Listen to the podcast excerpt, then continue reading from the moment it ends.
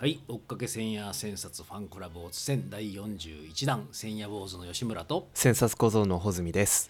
えーこの前ですね第40弾を上げたんですけども実はあれあの一戦小学校の終了式終了イベント関門の名のね前に撮ってたんですよね。いやそうなんですよね。前に撮ってたんだけど出したのが後だったっていう。ね なんかやる前の話をしていてね、うん。いやもう僕らそろそろ忙しくなりますからねとか言っておきながらもう忙しいの終わったっていう。まあまあ忙ずっと忙しいんだけど。まあでもまああのちょっとね出し遅れの消耗みたいになってしまいましたけれども。まああのどうでした？関門の名あの今回「立想エディトリアリティ」というタイトルだったわけですけども。いやなんか久々にあの学習さんもね、はい。あの本浪に来て。あそうだったんですよね。コロナでねあのリアルで学習さんは来ていただけないっていうのが3年間続いて、まあ、3年ややほぼ3年ぶりに、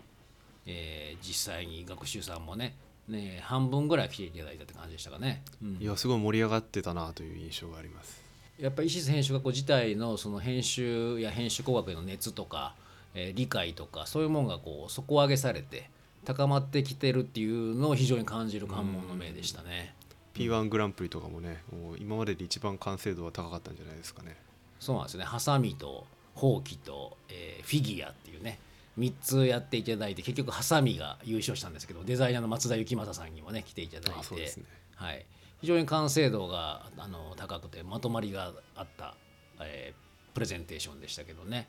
まあ、このエディトリアリティっていうのテーマをね改めて初めて掲げた関門だったわけですけども、まあ、エディトリアリティっていうのっていろいろなねあの取りようもあるのでなかなかこうどう深めていくのがいいかって、えー難しいところではあるんですけども、まあ、私たちはやっぱり実際には現実だと思っているものが本当はこう編集された現実、まあ、エディトリアリティ自体を私たちは受けているということを前提にした上でね、えー次にじゃあどういうエディトリアリティとかを、まあ、自分自身も、まあ、そしてまあ世界も持っていくといいのかっていうところに今向かっていけるとね、えーいいのかなということで、まあ、このこれからの編集学校にふさわしいテーマだったんじゃないかなというふうには思いますけどね。そうですね。うん。まあ、次の秋は装いがテーマになるという、えー松岡さんからの指摘もありましたんで、えー次は穂積君がさらに大活躍するんじゃないかなと思います。はい頑張ります。はい、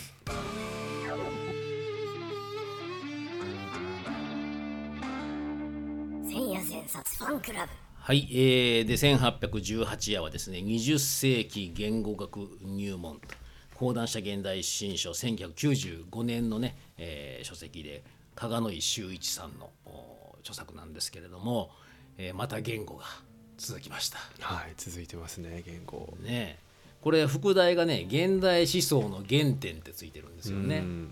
だからやっぱりこのいろんなねこの言語言語学を通じながら現代思想のいろんな面々が次々に紹介されて、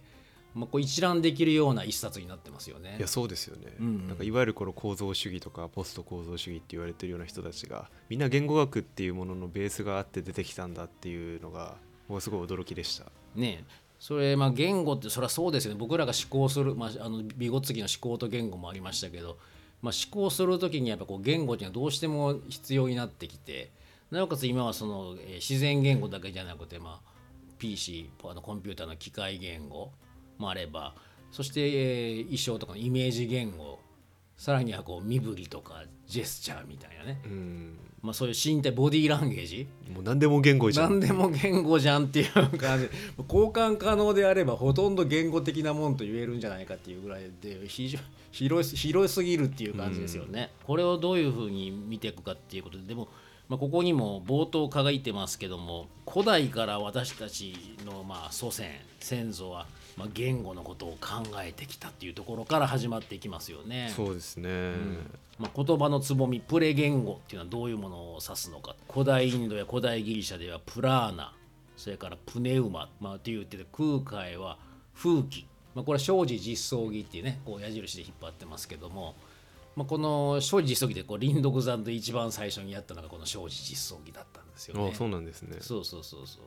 まあ、この生児実相記っていうのは、まあ、あのこのね、えー仏教者の空海が書い書いてるけども情報論なんですよね。声とか字っていうのは、まあ、ある意味こう波動的でもありその波動がこうなんていうのかな伝わっていくような波動性とそれから印性にも見えるわけよねその波の形みたいなその見え形として見える前は字と言ってるわけでなんか伝わっていく方の波動性を見た場合は声と言ってるわけで。なるほど。いやこんな時からそんな風に考えてたのなかなかすごいねっていうね五代にみんな響きありみたいな。確かに、ね。そうですね。えーだからよやっぱ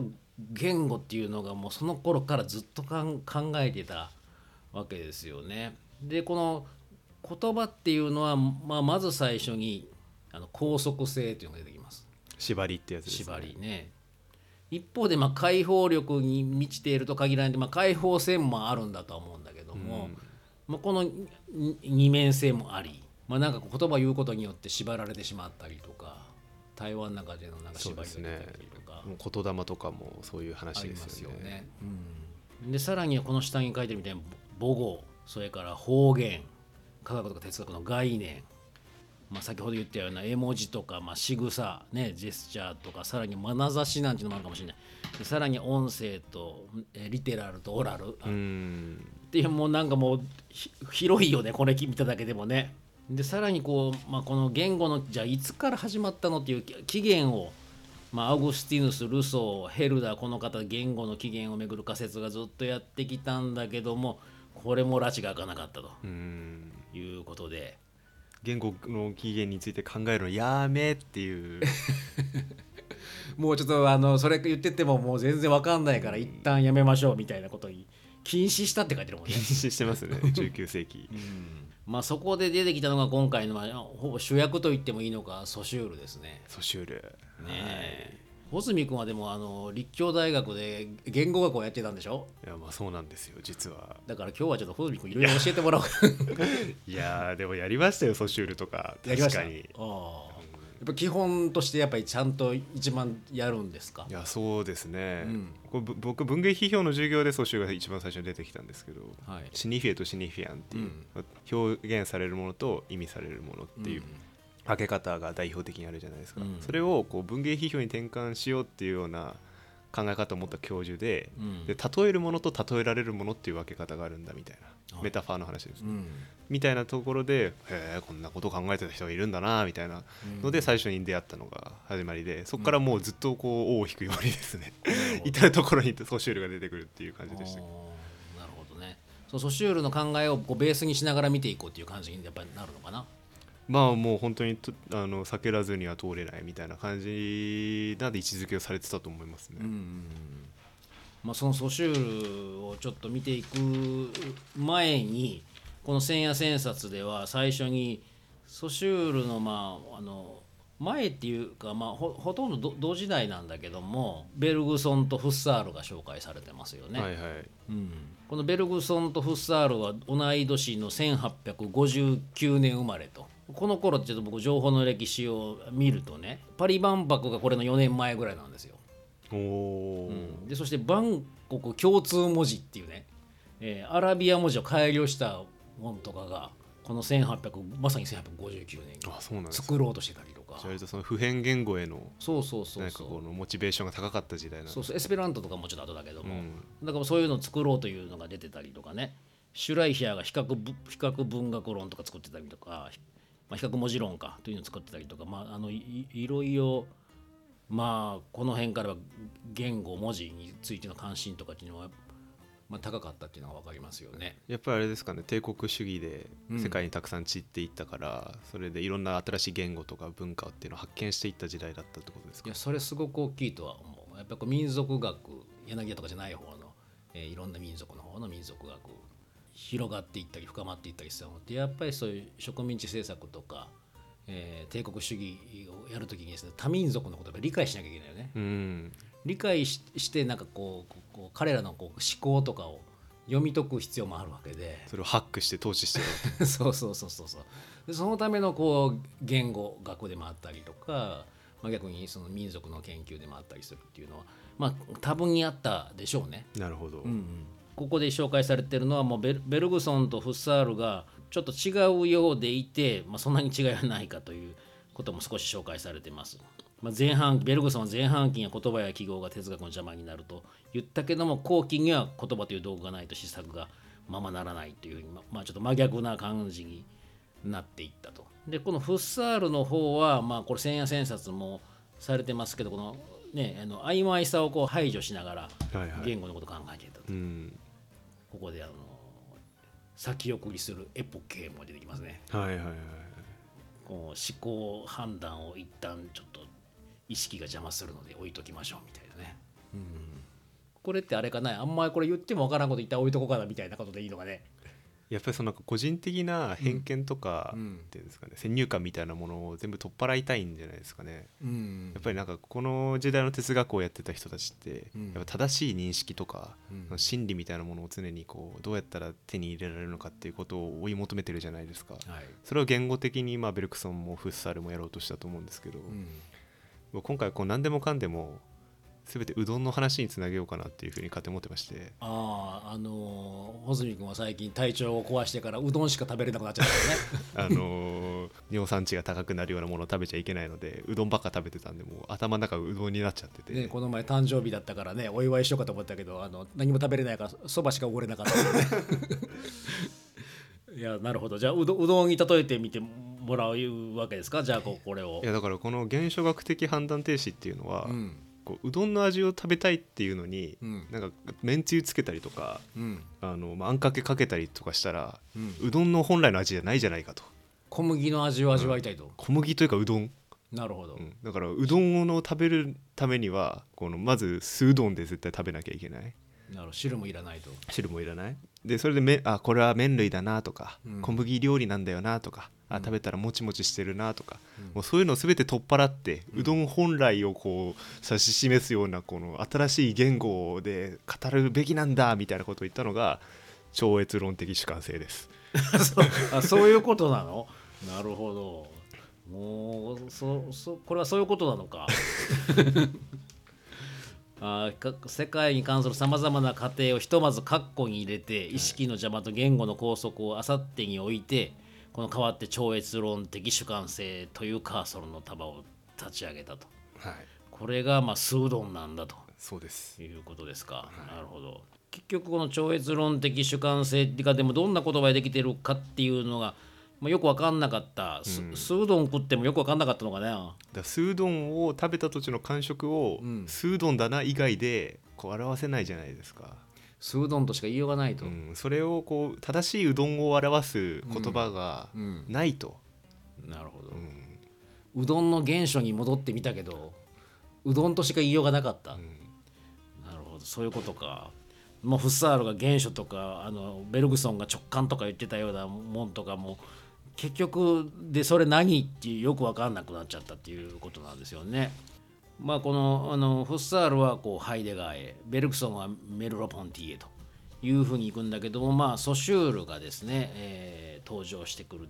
ソシュールはですねでもこれあの1857年生まれなんだね。どういう動詞だったんですか？これはねあの同時代がですね、えードストエフスキーの「カラマーゾフの兄弟」とかお「ゾーラの7」とかですね。あとイプセンの「人形の家」とかこう文豪たちの大作重重厚な時重代厚な作品が出てたりとかフレーゲの概念記法が出たりとかですね、はいはい。日本では朝日新聞が創刊されてたりとかですね、へまあ、同時代には月岡義俊とかルドンとかファーブルとかそういう人たちがいるような時代ですね。うん、このだからソシュールあのベルグソンとフッサールが枕についてるけどあの2年前に生まれてんだね。ソシュールの方が。の方が。方が。なるほどなるほど、うん、これあのスイスのジュネーブの名門の家に生まれてこれでもあのすごい育ちだやばいよなサラブレッドですよこれ。これやばいね。やばいっすよ。天才だなみたいな。だってもう家系もいいんだね。学者系でさひいおじいさんは博物学者でモンブランの初登場 登場者。おじさんは植物生理学者。お父さんは昆虫学者。母親は音楽家ってちょっと穂積もびっくりなサラブレッドじゃないいやですか。もう僕も全然サラブレッドでも何でもないですから。いやお父さんデザイナー 幼少期からドイツ語英語ラテン語ギリシャ語を学びってね別荘の隣人アドルフ・ピクテ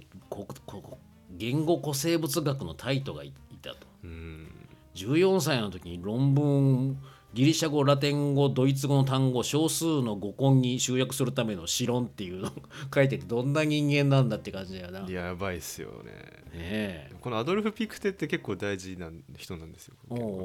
インドヨーロッパ言、祖語の起源っていう本を書いた人なんですけど、はい。あのまあ、当時やっぱりそのさっきも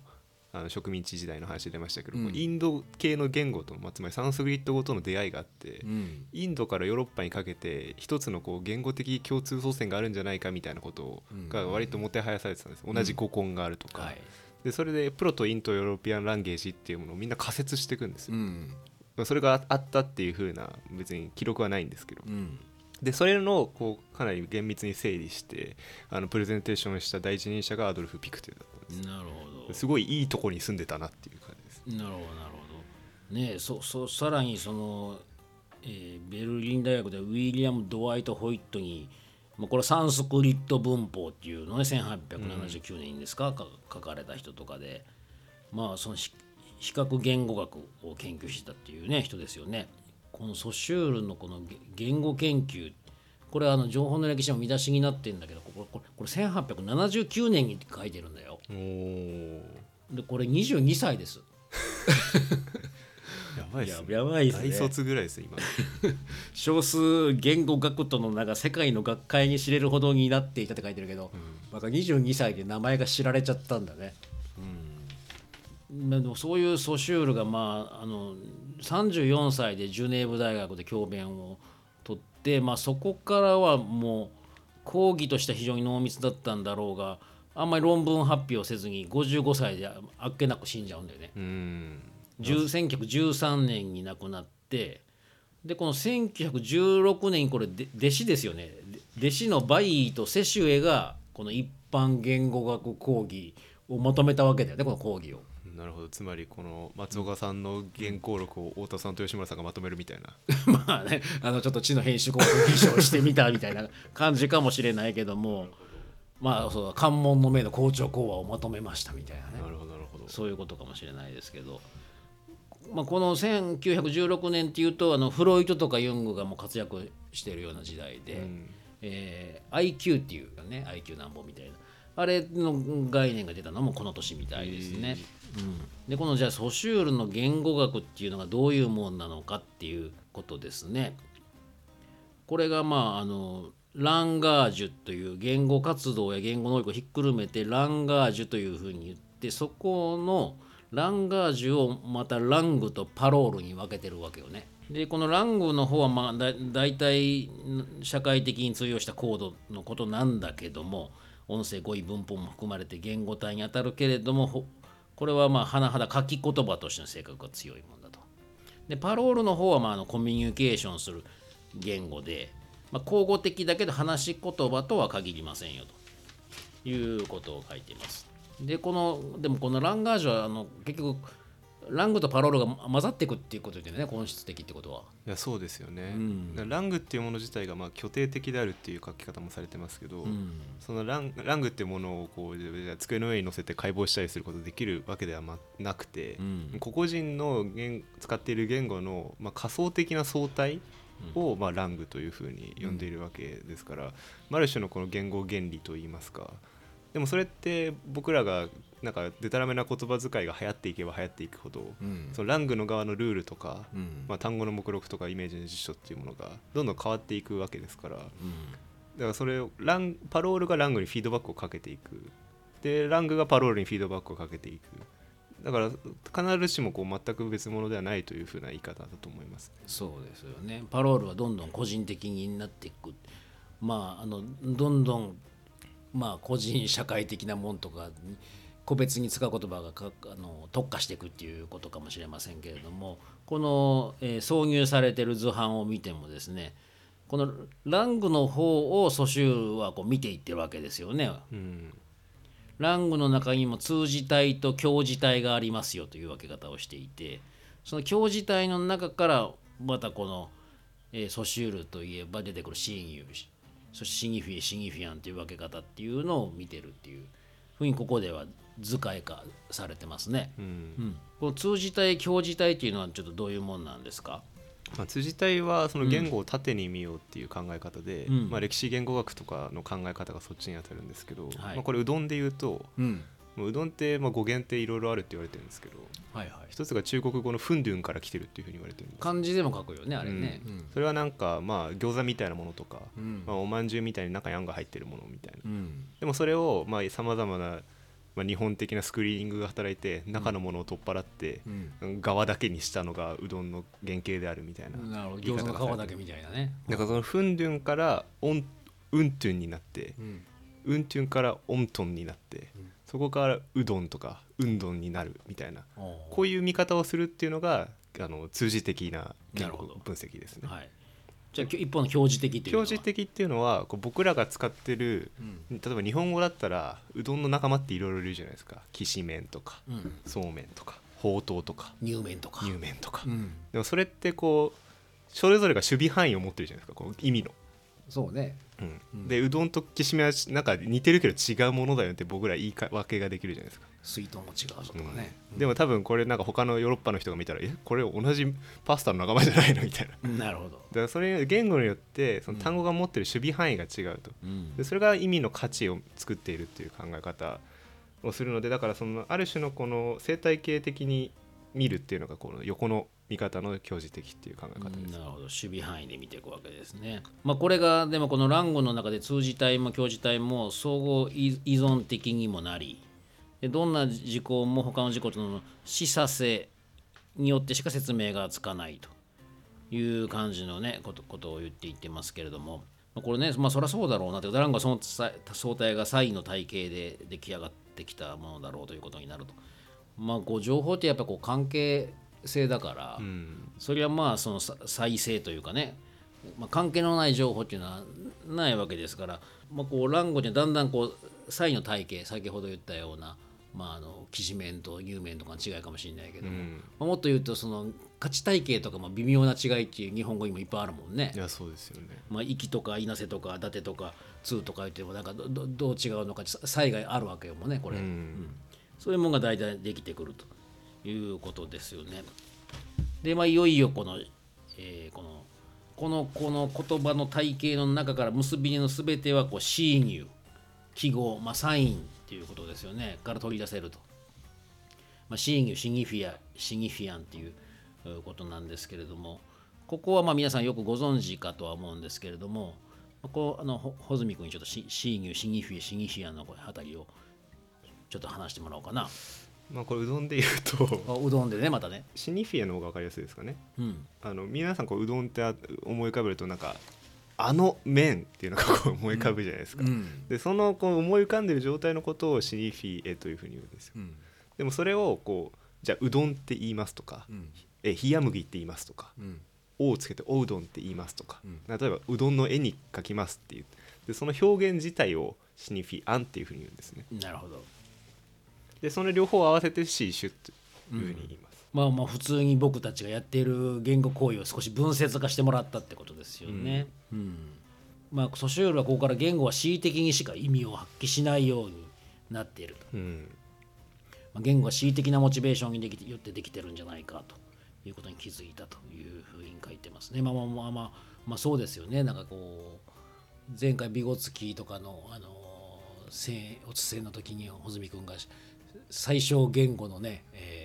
人工言語の話もしてくれてましたけども。トキポナですか。ね。なんかそのやっぱこうこう何を伝えるかというとこう恣意的なモモチベーションで同じような言葉とかでも、まあ、変わっていくわけですもんねこれってね。うん。うん。まあ、このソシュールのこの言語学っていうのが、まあ、穂積君言ってくれたみたいに今でもこの言語学のベースになっている。ここから総じては構造言語学ストラクチュラル・リングイスティックという潮流が形成されていったと、えー言語はそれ自体として何らかの体系を持っているという考え方だと。うん。いうことでここからこういくつかねそういうこう言語学派が紹介されてきますよね。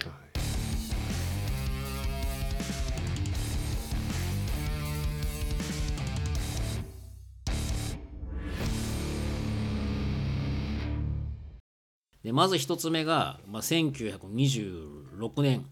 あたりからできたプラグ言語学サークル、うん。まあ、これプラハ学派というふうにも言われるわけですけども、はいはい。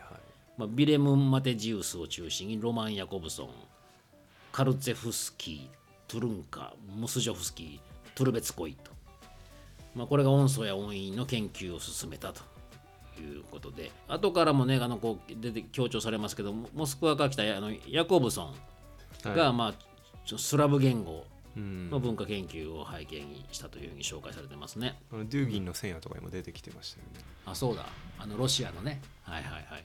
僕はかつてあの喫音があったんですけど、はいはい。その喫音を直せたのはこの割とプラハ言語学派のおかげと言いますか。えそうなの？あのプラハ言語学派って、うん。まあ、音素の分析をしてたんですけど、うん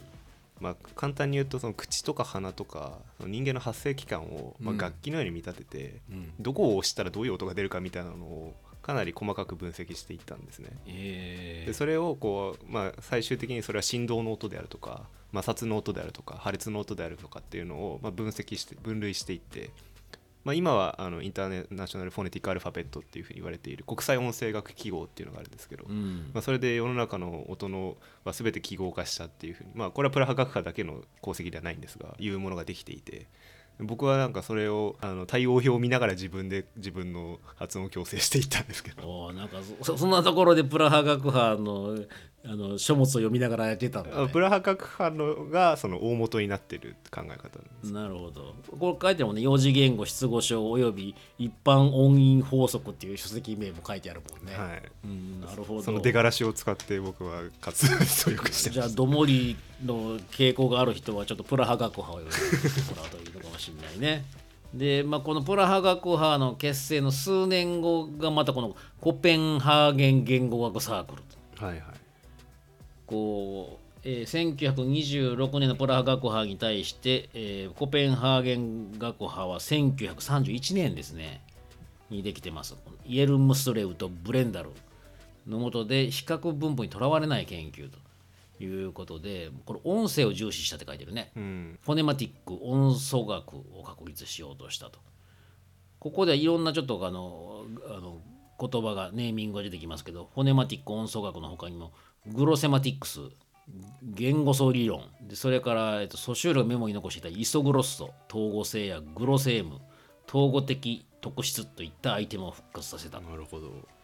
ここの辺はうどんでいうとどうなの いやまずプラハ学派とコペンハーゲン言語学サークルって、うん。どっちも音をテーマにしてるじゃないですか。はい。でもこれどう違うかっていうとあのコペンハーゲンサークルに言わせるとプラハ学派甘っちょろいよっていうことらしいんですよ、まあ、これ現状に書いてあったんですけど、うん。まあ、プラハ学派って最終的にまあ僕がお世話になったようにこれは振動の音だとか、えー摩擦の音だっていうふうにそのある種こう実体的な、まあ、物理的な現象として音を分析していくんですけどコペンハーゲン言語学サークルは、まあ、そういう物理的なものに組みするのではなくて完全に抽象的な例えば P の音は単語の頭には来やすいが、えー真ん中では発音しにくいので来にくいみたいな、うん。なんかその言語内の法則みたいなものだけで、うん。その規定しようっていう考え方をしていて。なるほど。まあこれちょっと非常に抽象的で難しいんですけど、ん。だからうどんっていうものを説明するのにこれは小麦を使った麺ですっていうふうには言わないで、えーまあ、もうちょっとこう他の麺類との相互関係性のみでそば、とどう違うのかとか、パスタとどう関係してるのかみたいななんか非常にこのややこしい、まあ、これはうどんでは例えにくいんですけど非常に、うん。えー説明の仕方をするっていうのがこの、えーフォネマティックスの方なんですね。音素学という方で。うん。なるほど。でここでグロセマティクスっていうふうに言っているのは、はい。まあ、これは現状に書いてあったことをちょっとかあの要約的に言うことになるんですけど、まあ、あらゆるその言語に対する分析の言葉遣いっていうのを、うんある一定の言葉遣いに揃えるっていう不思議なことをしていた人たちで。それが大数学的っていうふうに言われてることなんですよねはいはい。だから例えばじゃこういう例文があったとします。うどんは食事の一つであるがめんつゆ薬味はうどんがない限りその役目を果たすことができないと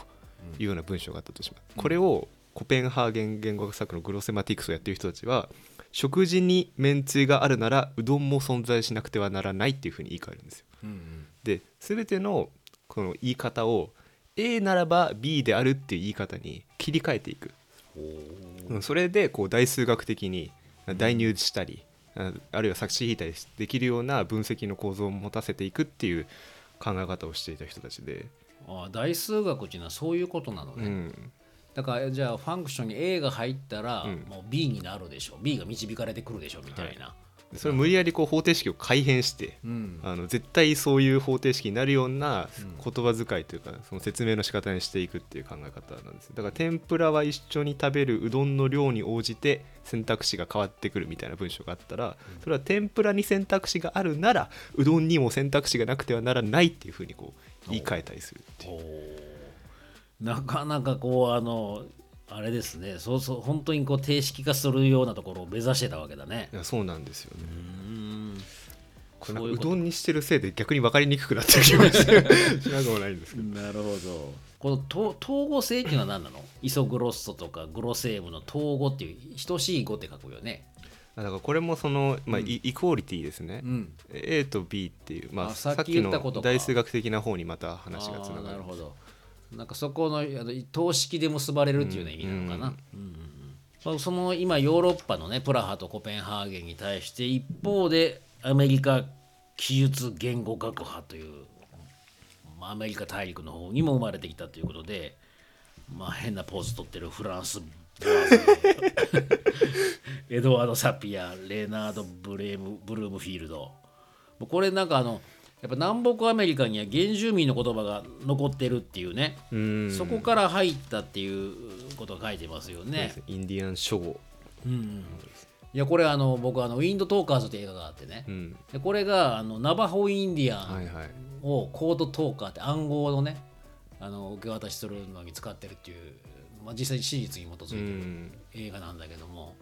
そのインディアン民族の解読不能な言語も戦争にうまく利用しちゃってたんだね。いやそうですよね、うん。戦争が起こるたびに言語学って結構重視されるんですよね、はいはい。チューリングとかももともと数学的に言語分析していた人ですから、うん。でそこからコンピューターが生まれたりしてるわけじゃないですか、うん。まあもっと暗号っていうものをどう作るかっていう話から来てるんですけど、まあ、ここがここでですねあの孤立語膠着語屈折語というふうに分かれて進化してきたという話が出てきています。はい。このちょっと孤立語膠着語屈折語っていうのもちょっと穂積君にあ解説してもらおうかな。ああそうですね、うん。まあ、孤立語はまあ中国語が代表的ですけれども、はい。これはあのまあ、前夜にもこう語形変化がなくて文法関係が語順で決まる言語であるっていうふうに書かれてるじゃないですか,、うん。だこれ絶対にこう語順を崩しちゃいけないんですよ。はい。あの孤立語においてはですね。でこれはうどんで言うと中国語で私はうどんを食べますっていうふうにはこううしうどんみえんっていうふうに言うんですよ。こうわうが我ですね。でしが食べるとうどんみえんがうどんです。でもこれをじ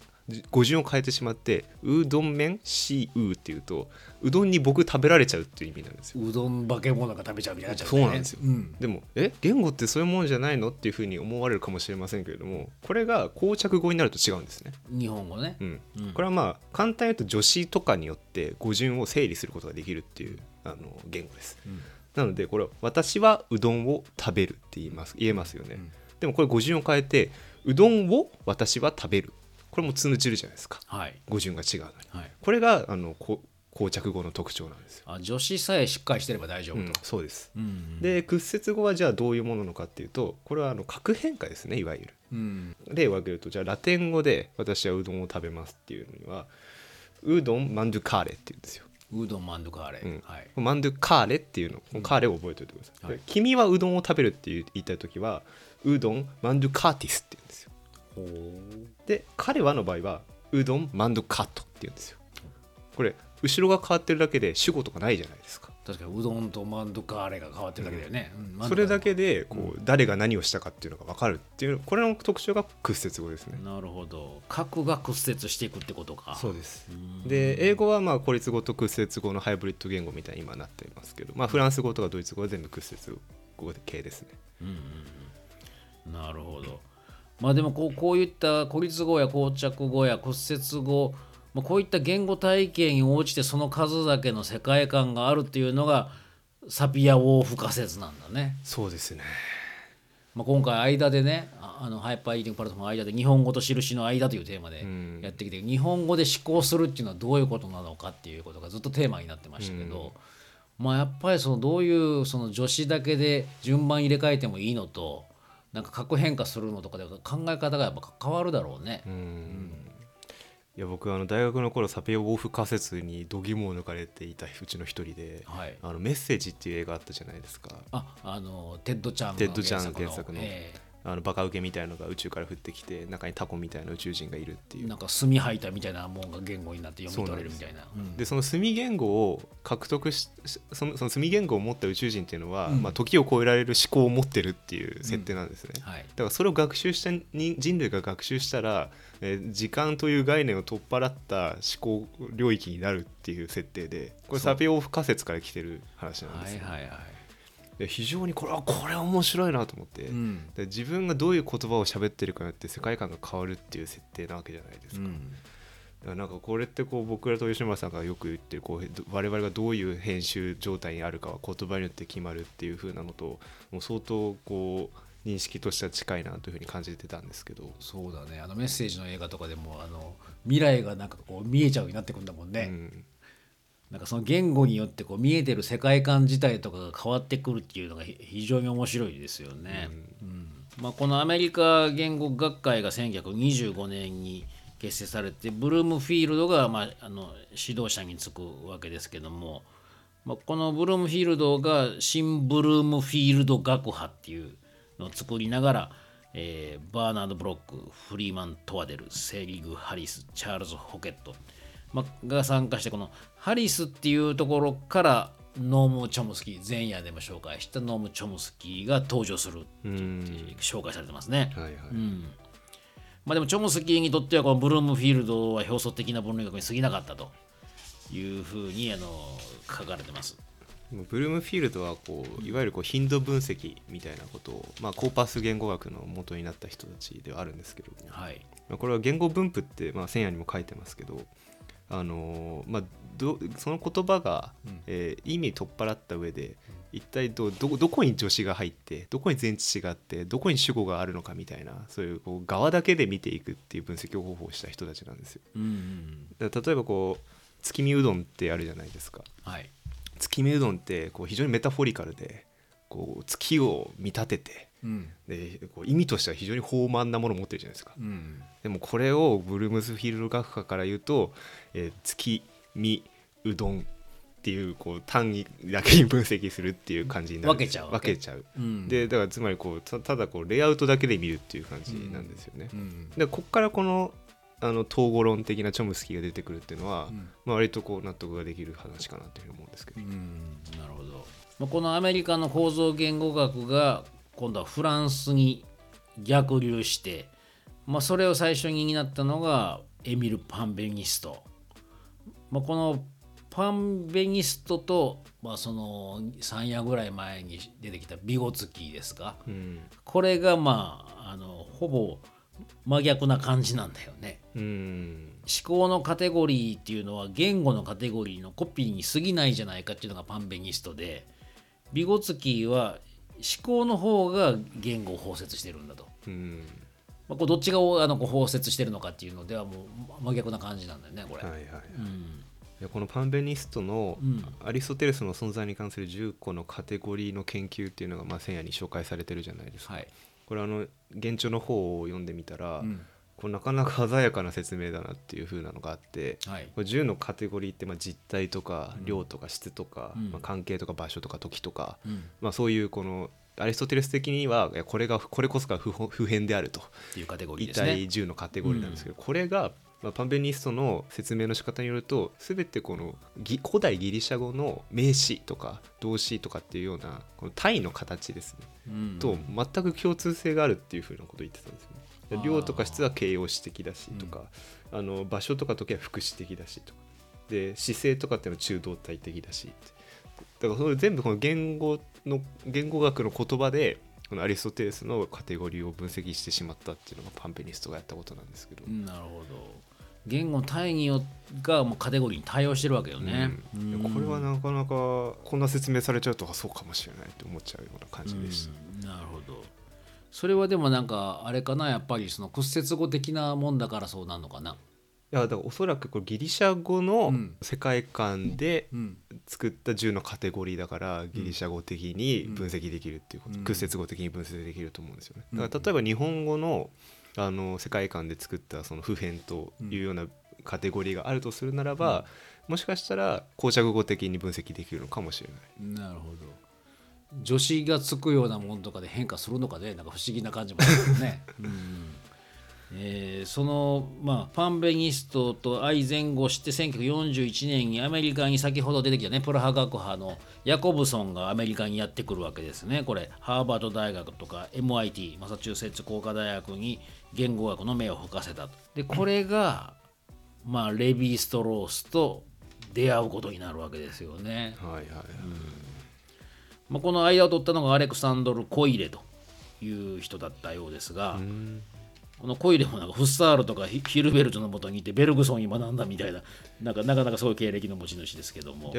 この時代の人ってみんななんかその辺の人たちに支持してるんですね。なんかいろいろね今かだから思うスターたちに支持してますよね。でまあレヴィ・ストロースここがでもレヴィ・ストロースがこのヤコブソンの音韻言語学による二項対比の効能を学んでからこの自分がやってる文化人類学こここが飛躍的な、えー進化を遂げるというかものすごい勢いになったというふうな紹介されてますよね。うんまあ、モースの、えー人社会学と人類学の編集に携わりながら、えーソシュールの言語学を取り入れた浮遊する浮遊するシニフィアンといった概念を使って、えーモースを構造人類学の先駆として認知させる。でさらにはこう陰線の多分に潜む法則と婚姻法則がプラーグ学派の音韻分析の方法に通じるものがあると。えーまあ、そそんな感じで言語学とこの文化人類学を接続していったんだねこれビストロがね。うんまあこれ皆さんもよくご存知のように、まあ、神話がブリコラージュされている神話論理。それからまあ西洋中心主義に対する熱い野生に潜む文化の重要性、まあ、悲しき熱帯とかね野生の思考とか。でそれからまああの婚姻関係を表す構造法則には軍論が当てはまる、まあ、サルトの実存主義には構造イコール関係という見方欠如しているとか、えーさらには無意識がもたらすものっていうのは社会文化のシステムに発達した意識以外にもかなりあるぞというような、まあ、いいろいろこうあの連打されてますけれども、うん。ここなんか言語学との関連で何か言えることってありますか？レヴィ・ストロースに関しては。いやもうここは、そヤコブソンとかがやっていた言語を見る見方っていうのが、うん。こう思想に使えるぞっていうことをレヴィ・ストロースは気づいたわけじゃないですか、うん。でこれってこう至る所に言えると思うんですよ、言語をどう見るかが思想をどう見るか言語の見方自体のモデルがかなりいろんなところに使えるっていう風なことに気づいた人だと思うんですねレヴィ・ストロースが。そうだね。そこからこうあの、まあ、ちょっと経つとバルトとかも出てきて、うんもっとそれを拡大解釈して、うんまあ、あの記号的にあらゆるものを分析しようみたいな話にもなってくるわけで、なんかそういう潮流の先端を切ったんじゃないかなという感じがしました。はい、まあこの後さらにこの、まあ、また後半ちょっとこの後フランス構造主義を見ていきましょうか。はい、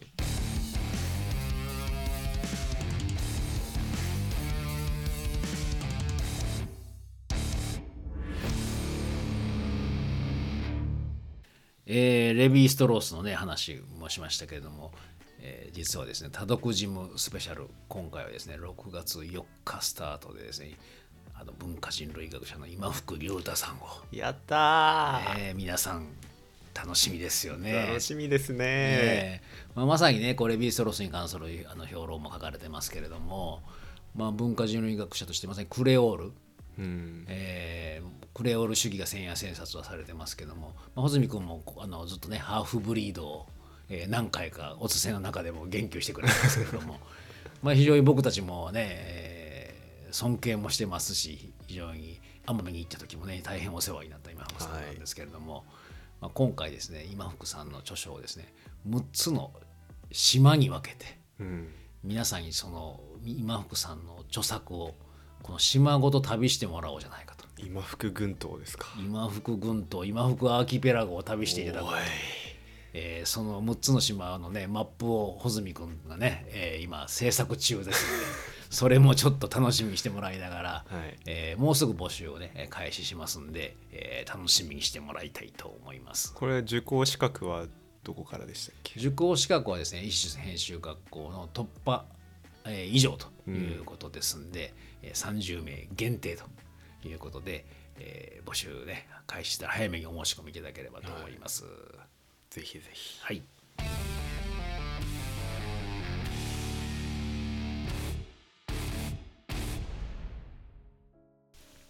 まあ、後半は、えーこのソシュール言語学が、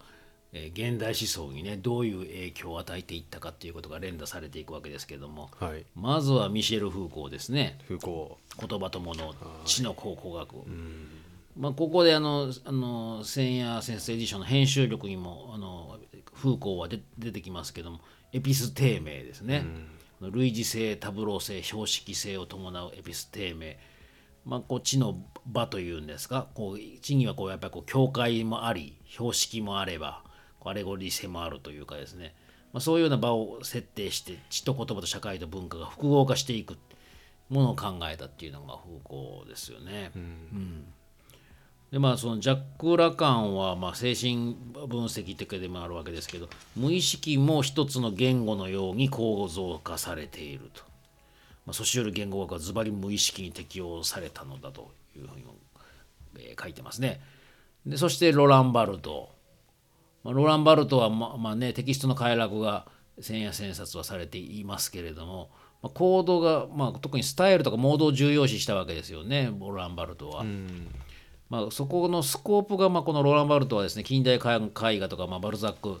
えービュトールのテキスト神話写真音韻言語学の生活雑誌の表紙ファッション広告まあなんかそのあたりも全部ですねこう、まあ、モードとして見ながら、えーこのエクリチュールという、まあ、何かに書きつけるという意味ですけどもこのエクリチュールを重視したということが紹介されていますね。いやようやくバルトぐらいでその、ソシュールが提示したラングとパロールの分け方のラングをやりましょう側から、パロール側に切り替わった感じがしますよね。そうねこう混ざってきてそのきっかり分けないで見るっていうことがやり始めたっていう感じがするよね。だからあの松岡さんも千夜の中で、えーこの後あのデリダと比較して、えーデリダはこう過激なことは言ってるけれども深さはバルトの方があったっていう言い方しますよね。うんまあ、こういったあのあの構造主義はソシュールとヤコブソンとレヴィ・ストロースの掛け算から出てきたんだということですけれども、まあ、この構造主義というのはジャック・デリダの脱構築デコンストラクションに向かったんだけども、えーまあまあ、デコンストラクションというのは今今までの見見方をまあ一旦脱構築しましょうと。うんっていうことなんだけどもねこのバルトがテキストを重視したことが少しか書かれてますよね。はいはいはいデデノテーションコノテーションという、えー実際のこう記号性の中にシニフィエとシニフィアの二重性があるというのはまだ一時的なんだと。うんでさらにそのに二重性がさらに二次的に変容していくとこれ外に出てるようなデノテーションと中側に持ってるコノテーションのこの両方がありますよとでこれがまあこういろんな意味や比喩性やもう含んでて。でこれはもおそらくその場面とかによりながらですね新たな読みが成立してる、まあ、この意味作用をシニフィカシオンというふうに言ってるわけだけども、まあ、これをですねイフォス織物クモノスという見方を後半は導入したということも紹介されていますね。うん。これはどういうものなんですか？これはあれなんじゃないかな。おそらくこういろんなこう外に出てるデノテーションだけじゃなくてその内側に持ってるような意味的な可能性みたいなものとかがシソーラス的にもこうお織物というか網の目のようになっていてそこからこう何かを引き引きずり出してくるような感じなんじゃないかと思うんだけどね。あーなんかアレゴリー的な見方をしだしたまあまあそうですねその時によってその実際にはこう本当は意味の網目ができてるんだけどもそこから何を見つけるかということかなと思いますけどね。でまあそのクリステヴァーがまあ今度はですねここのテキストフェノテキスト現象したテキストと、えーそのテキストから今度は生まれてくるジェノテキストというふうに見なしたんだと。でこれはこの2つのテキストの相関関係のプロセスインターテクスチャリティがまあ重要なんじゃないかというのがクリステバの見方ですよね。賭けからぶっかけが出てきたみたいえかけからぶっかけ でまたまたなんかこうぶっかけから次が出るみたなな、ねお。ろしポン酢みたいなねまあ、でもそういうことでしょうね。フェノテクストがジェノテキストになったとしたら、そのその後の次のジェノテキストがまたフェノテキストになっていくわけだもんね。うんでジャック・デリダが、まああのね、デコンストラクションに言ったジャック・デリダが、えーこのサエンディファレンスによる世界解読する方法を提案したと、まあ、これは言葉と意味との間で起こる遅延性遅れや代替性、まあ、か変わりですね。に着目している、まあ、ところに編集工学の強い親和性も感じるのだがとうん。いうふうにあの松岡さん書かれてます。まあ、この後ですねさらにドゥルーズ、えーさらにアルチュセール、えー、先夜にもなったミシェル・セール、えーハビトゥスのねピエール・ブルデュー。そしてあのポリフォニー多性的なね、えー物語論も書いたミハイル・バフチンとこう連打されていくわけですけれども、まあ、ここからはあの情報科学脳科学生物学非線形数学認知科学サブカルの表現思想などがこうもう一気に全部加わって複雑系の言語思想というものが同時に並走したと紹介されてますが、まあ、まさに松岡さんがやられてるような編集工学はこの例を全部一気に見ようというのが松岡さんのね、えー編集工学のスコープだとは思うんだけども。まあ、これがこうこのベースに言語学からこんだけのもんが派生しつつ、まあ、これもう一度ひとまとめに見ようじゃないかっていうようなことになってきたってことなのかな。いやそうなんじゃないですかね、ただまあ残念ながらこれはまあ本格的なオーダーもまだされてないっていうのは、まあ、松岡さんが編集工学でねされようとしてることだと思います。でこのじゃあ言語学の成果とし何をもたらしたのだろうかでもまだこれがはっきりしないのだということでですねここからですねセミオロジーとセミオティクスというまたなんかこう2つにねこう分かれてくるわけですけども、えーセミオティクセミオロソシュールの方はセミオロジーそしてパースですね。パースがセミの方がセミオティクスというふうにこの2つにまた分かれてきますよね。うんこのセミオロジーとセミオティクスの違いというのはうどんで言えるんですか？まあでも範囲が全然違いますよね。だからパースの方はなんかあの言語運用論みたいな感じなんだよ多分な。うん。語用論っていうのかな。でパースの方からはリチャード・モリスウンベルト・エーコトマス・シビオクに継承されていって、まあ、これはフランス現代思想ではほとんど無視されたというふうに紹介されています。まあ、ソシュールの記号学の方も一方でですね、え2つに流れが分かれて伝達の記号学の方のベルギーのエリック・ビュイさん。まあそれがこうマルチネとかムーナンとかの方になっていって、えーこの意味作用の記号学の方はロラン・バルト。うん。でバルトの方はですねこの象徴的儀式作法パントマイム監修モード、まあ、先ほどねいろんなスコープが広かったことが書かれてますけどこれが映画のクリスチャン・メッツ音楽のイバンカ・ストイヤ・ノーバー絵画のルイ・マラン文学のツベタン・トドロフ社会学のジャン・ボードリアールというふうにこれはこうスコープを分かれながらこの議論評論の対象が分かれていくわけよね。まあ、ここの伝達作用と意味作用とでまた分かれていくと。なるほどまあ、この後ですね前夜の方で取り上げたピアジェとチョムスキーの話になっていくんですけれども、まあ、結構そのチョムスキーの方がこの意味っていうものをどう考えるのかっていうことにやっぱり頭を悩ませていくっていうことになることがずっと紹介されていきますよねこの後。うんまあ、この意味っていうことで言うと、まあ、チョムスキーはこう強靭な理論を構築する上では泣いて馬食を切るというふうに書いてますけど、まあ、こう一旦意味をちょっとさておいたということだとは思うんですけれども、まあ、25年にもともとこの意味に関してはドイツ古典学のカール・ライジーヒがラテン語講義の中で意味学セマジオロジーという用語がもともと意味に関しては用いられてでまあこう今ではセマンティクスっていうね意味論というふうに言われてますけどこの意味っていうのをどう考えるかっていうことがまあ課題として残されていくわけですよね。うん、でこの自然言語ナチュラルランゲージの言言語研究のところで、えーこれが5つに分かれて論が分かれてます。一音韻論形態論統合論意味論語用論というふうに分かれてるってことなんですけどもちょっと穂積君にここはこのまた5つの論を見てもらいましょうかね。この5つ自体がその言語をどういうふうに分けてみるか分けてみるかって、まあアプローチの仕方のまあゲートみたいなものなんですけど、で音韻論はえーとまあ、それがどういう音でできているのかっていう、まあ、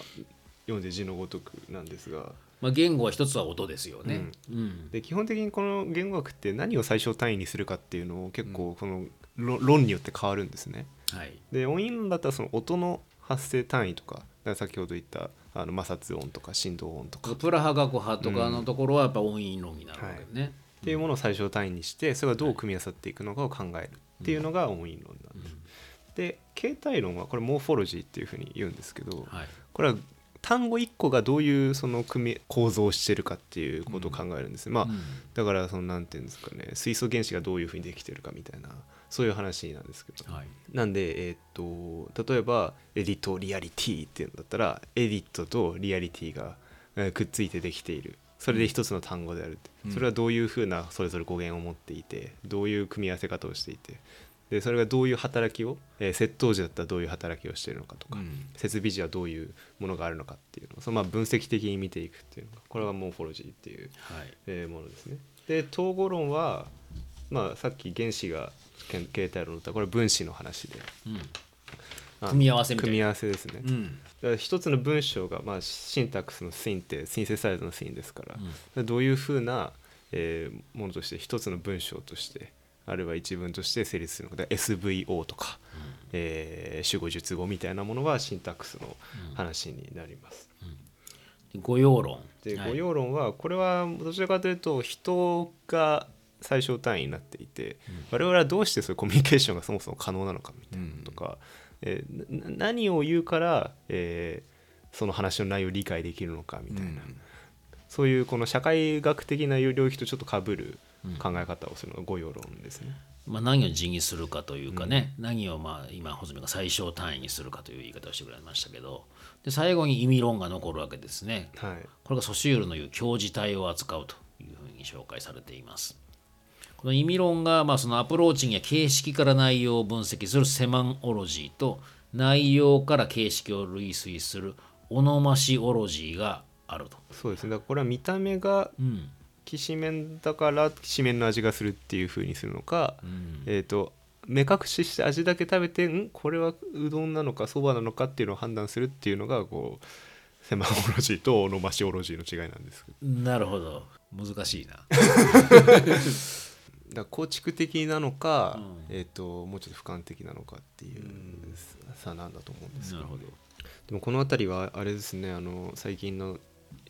やたらといろんなところで話題になってるチャット GPT はい。でこれがこう統合的に意味を作り出してる装置なんですけど我々は、はい。でそれがこう意味を知ってて意味を作ってるわけではないので、そのあたりにこう非常にこう意味論の問題っていうのは浮き彫りに出てるなっていう感じがするんですよね。うん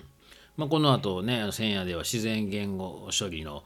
NLP、 natural language processing のことがいろいろ書かれてますよね。まあ、これはどんなふうに人間の言語システムをインストールさせておくのかっていうことで、形態素解析、構文解析、文脈解析、語義の曖昧性解消、照応解析などが細部にわたってインストールされてるっていうことで、まあこれがあのあれかね、 ChatGPT には入ってるってことなのかな。うんでもこれでじゃあ意味どうすんの？ということなんですよね。これまでの多くの言語学は、まあ、ショムスキーに至るまで、あんまりこううどんの味については言及することができてなかったんですね。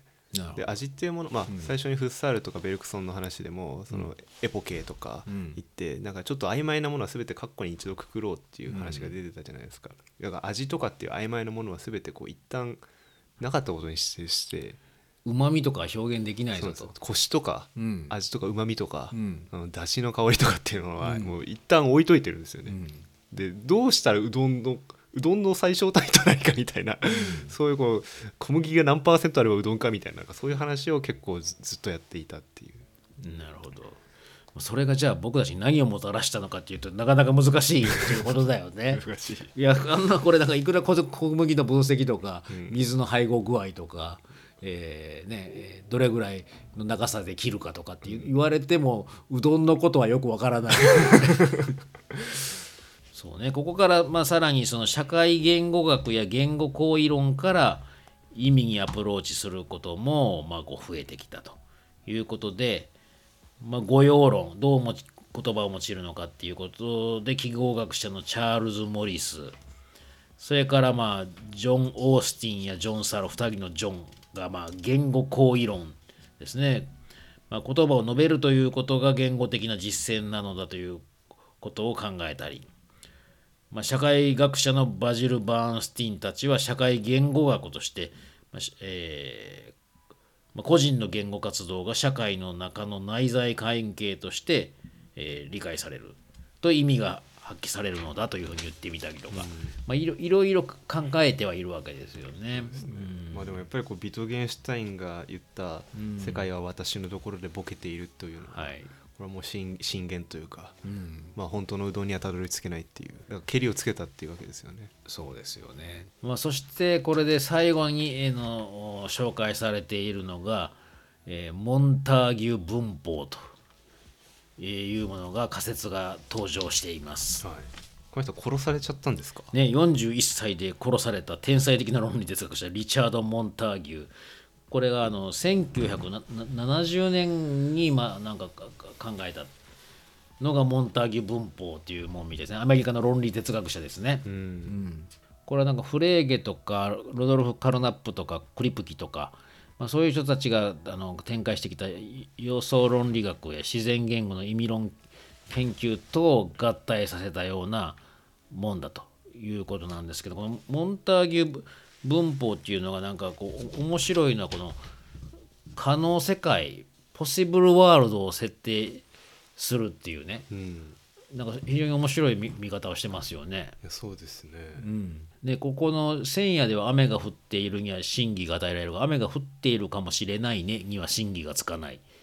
ていうあの言い方してくれてます。けどこれげ現状ではねあのマリーの恋人っていうこう例示がされてね。ほでマリーの恋人って言っても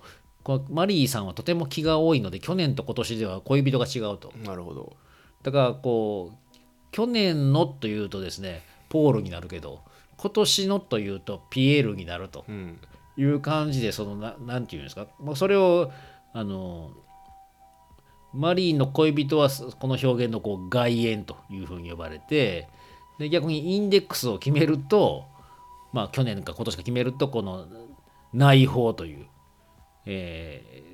これによってその大体し決まってくるんだと。うんまあだからそのいろんなその言語が持ってる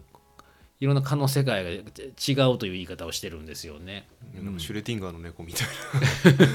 観測するまでわからないん形ですね。まあ、ということでですね、まあ、今回の今夜は込み込みな案内を終えようとということで、えー松岡さんによるこの千夜千冊非常に、えー言語学がもたらした思想に対しても網羅的にね紹介していただいてましたけども、まあ、これが、まあ、果たしてこの言語学が、まあ、ずっとまだ頓挫したままであるようにも思われると。でこれについてはこう NLP、まあ、自然言語とか、えー AI による開発技術の隙間に関心を寄せた方が面白くなるかもしれないしもしかしたらそのね、えーなんやか前のビゴツキの思考と言語の関係を取り戻した方がいいんじゃないかとか脳科学の意識の科学の方に目を向けた方がいいんじゃないかというふうにも松岡さんも紹介していただいてますけれどもなかなかこの言語学難しいですね。いや難しいですよ。真っ向から扱おうとすると非常にこう硬い話になってしまいますしね。うん松岡さんも最後に「五体靴様」って書いてましたけど もうこれどういうふうにこうぼ僕らがこう言語というのを扱ったり見たりするといいのかっていうのが細かく分けていったりとか分け方によって見方を変えたりするんじゃなんか足りないような感じもするしね。うーん確かにその言語をどう見るか、まあ、間でも言った気がしますけど、ん。言語をどう見るかが結構僕らの思考をどう見るかっていうものに結構寄り添っている感じがするますよね。だから編集言語仮説みたいなものがあるとして、なんかそれによってこう言語を見ることによって僕らの言語的なものが加速すると同時に自分の編集も加速するみたいな言語の見方があったらそれは素晴らしいなというふうに思ったんですけどね。そうですね。まああの言語に関しては松岡さんもさらにここから補完や転換も試みたいというふうに言っていただいてるんで、うん僕この先の言語学の先がねちょっと僕も見たいし知りたいなという感じもしますね。そうですね。はい。ということで、えー今夜の出演これぐらいにしたいと思います。ありがとうございました。はい、うろんな話をありがとうございました。